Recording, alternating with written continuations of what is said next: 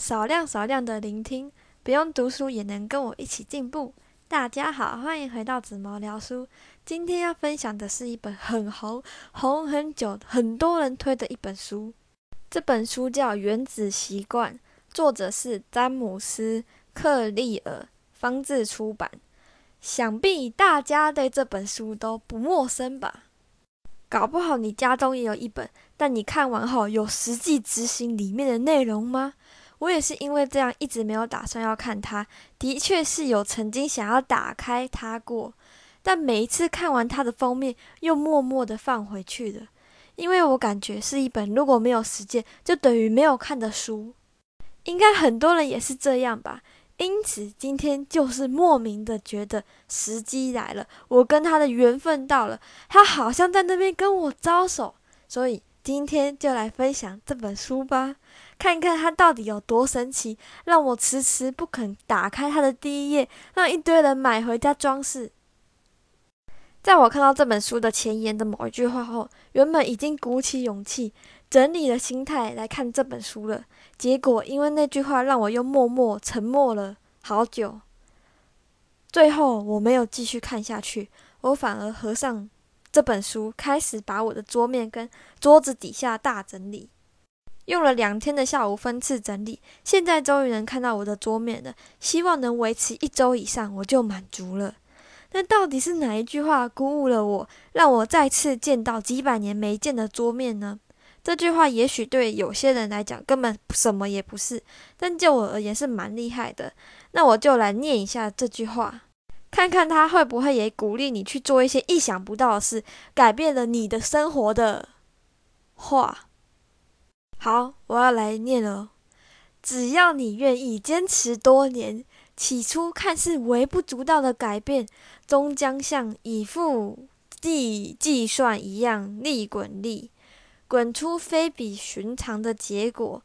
过程中会有挫折，但长久下来，生命的品质往往取决于习惯的品质。习惯不变，结果就不会变，而且。一旦有了更好的习惯，凡事皆有可能。这句话真的蛮厉害的，有鼓励，有鼓舞人心，给人希望，人生提点的感觉。当身边有人心情不好，想放弃，没有希望，没有方向，没有动力的时候，感觉这句话能让他火起来。如果听完了这句，也没有我说的那么夸张的感觉。那也可能是因为你没有看到作者前面分享自己的故事，那我就稍微讲一下。作者从小四年级就开始打棒球了，但在高中二年级的最后一天，他被棒球棒击中脸，脑袋也受伤了。因为这样常常会癫痫，癫痫就是会全身抽搐而意识昏迷，就像一直被电到的感觉，看起来很可怕。他的一颗眼球还凸出来。因此，他连平常的基本动作走直线也走不好。一年后，他要重新上球场，但一上去，他意识到自己还还有很多很远的路要走。在球季时，他是唯一被剔除的三年级球员，除了挫折，还有羞耻。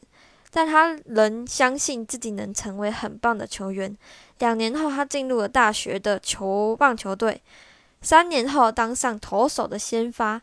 四年后被选为队长，这些美丽的开花结果的背后，都是靠他每天一点一点的小习惯累积起来的。他每天早睡早起，房间保持整洁，每周重训等等，这些微不足道的小习惯，却改变了他的人生。你说这句话是不是很厉害？如果忘了，可以再回去放一次听。这本书。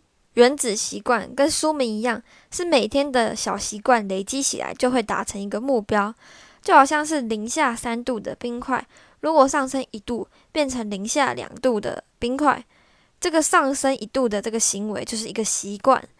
但现在它还是一个冰块，因此你又日复一日的每天做这个小习惯，零下两度 C 的冰块又上升了一度 C，变成零下一度 C 的冰块。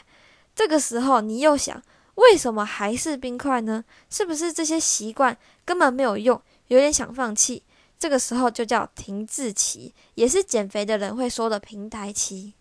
这个平台期其实只要撑过了，就雨过天晴的，立马见效，从零下一度 C 变到零度 C 就开始融化了。但通常大部分的人都撑不过，不然就是不相信，没有力气，想放弃。其实成功达成目标，开始融化，也就那一个瞬间而已。但不是全部都因为那一步而成功，是因为有之前的日复一日的习惯，一次一次的上升温度，才有这一个瞬间。也就像上周讲的两千步，不是全部都因为最后一步才成功，是因为有之前的一千九百九十九步才成功。那有这个两千步的目标，让冰块融化的这个目标很好，但是如果你只注意目标，会有很多问题。当然，最大的问题就是可能会因为心态的关系而中途放弃。第二个问题，世界这么大，跟你一样的目标的人必定一堆人。比如现在的奥运，每一个人心中的目标都是一面金牌，不然就是有得名。但这么多人，最终只能有三个人得到奖牌。所以现在是目标一样，那目标一样，这个时候就要靠你平常的系统。系统是什么嘞？我等一下再说。好，第三个问题，目标达成只是暂时的改变而已。就好像我在看这本书的前言时，就整理了我的桌面，这是只是暂时的。如果我要让它有一直都有整齐的桌面，就必须要有系统的维持。每一次写完日记，就要把笔和日记本放回原位，保持干净的桌面。第四个问题，目标容易限制你的快乐。常常目标的背后都有个潜意识在说：如果达到目标，我就会很快乐，变成一种不是成功就是快乐的信念。就像我前阵子一直每天都在期待看到自己的收听人数一直变高，但后来我发现。这样不是跟一开始一样想分享而分享，变成想看到自己的理想收听人数的成长而分享，变成我每天的心情都被数字而压住。但还好，我很快就发现我自己这样的问题，所以我现在也没有天天在看人数了，就大概只有每周更新的时候才会顺便看一下。结果现在还是过得很好啊，不会因为目标结果如何而心情受影响。数字就只是表象，假的。没有用的，这应该也算是一种放下吧。好，第五个问题，目标达到了，而你平常的习惯也停止了，这样之前的习惯不就白做了吗？那系统是什么呢？比如我的目标是一分钟大号，很有难度的目标啊，而这个是我想要的成果，那系统就是这个目标的过程。排便真的是人生中的大问题呀。听说人的肠道是第二个大脑，还真的。如果今天一早就排便，一整天的心情都很美好。这个就是刚刚说的第四个问题：目标容易限制你的快乐，所以要把注意力放到系统，而不是目标。所以，如果要达成那个目标，我的系统就是要吃大量的菜，喝足够的水，做适量的运动。放松心情，还有最后一刻的用力，这些都是要有一点一滴的累积，才有那一瞬间的产物。而且，如果有了这些系统，你也会有不同形式的产物，比如身体更健康，改善一些慢性病也说不定。重点就是享受过程。我吃菜吃得很开心，喝水喝得很饱，运动做得很累。不断告诉自己“我爱你”才撑得下去，放松心情就是很放松，快睡着。所以不要把焦点放到目标结果，要把焦点放到过程。为什么一个小习惯要持久如此的困难呢？因为我们改变的东西不对。那错在哪？错在方向。大部分人都以结果为基础。但作者说要以身份认同为习惯，也就是认为自己是什么样的人。比如我自己的目标是一分钟排便，那应该变成我是个肠道健康、排便顺畅的人。那这样立场就不一样了。当你在做一个你不喜欢的习惯时，比如运动，但今天我的立场是我是个肠道健康的人、排便顺畅的人。那一个肠道健康的人会做什么事呢？就是会常常运动啊。所以说，就是换一个立场的信念来帮助你持之以恒。所以我觉得这个方法蛮厉害的，而且有吸引力法则的感觉。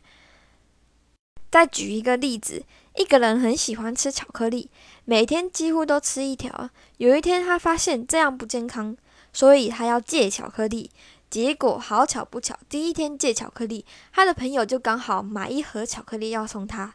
这个时候，如果他说他正在戒巧克力，那他朋友一定会一直说：“才一天而已，明天再吃就好了。”明天再戒就好了啊！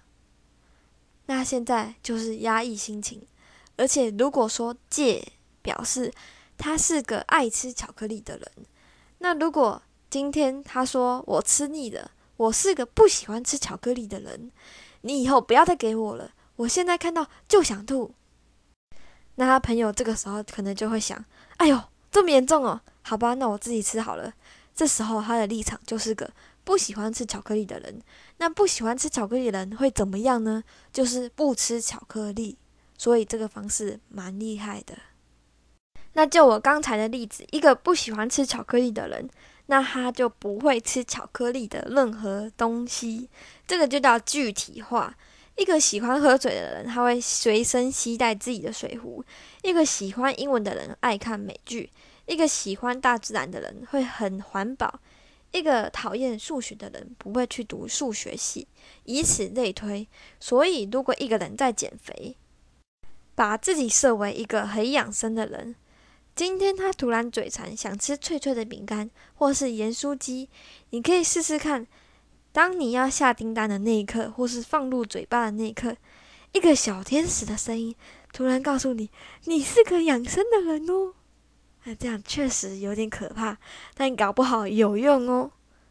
因为不要忘了刚才冰块融化的例子，你常常重复一个行为，比如你常常嘴馋吃零食，前几次、前几个月、二十五岁以前可能都没有什么影响，不会有什么太大的变化。但就当你跨过那一个发福的坎，才发现原来我是常常嘴馋的人。根本不是什么养生的人，你的小天使这时就被你的恶魔打败了。这样是 OK 的吗？是 OK 的吗？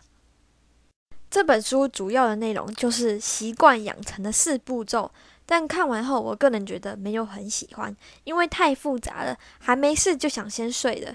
这四个步骤呢是提示、渴望、回应，还有奖赏。我是有点不太懂为什么要这样子分的意思。对，但我觉得它可能就像我有一张寻宝图，寻宝图上的路线指示就是作者说的第一个提示，那找到图上的宝藏带来的成就感、爽感就是第二个我的渴望，第三个就是回应，我确实的在寻宝图上的路线走，也就是我执行的习惯。那第四个奖赏就是那个宝藏，我为了宝藏而去走的路，也就是我为了得到、为了满足渴望而去执行的习惯。这些一到四的步骤会一直循环，最终变成下意识的行为、自动化的行为，就叫习惯回路。好，那上集就到这里了。因为这次的分享有点长，我会分成上下集。那下集会来介绍。刚才说的习惯回路这本书的四大法则，那我连接会把它放在下面的资讯栏里面，往下滑就可以点进去。那我们待会见，拜拜。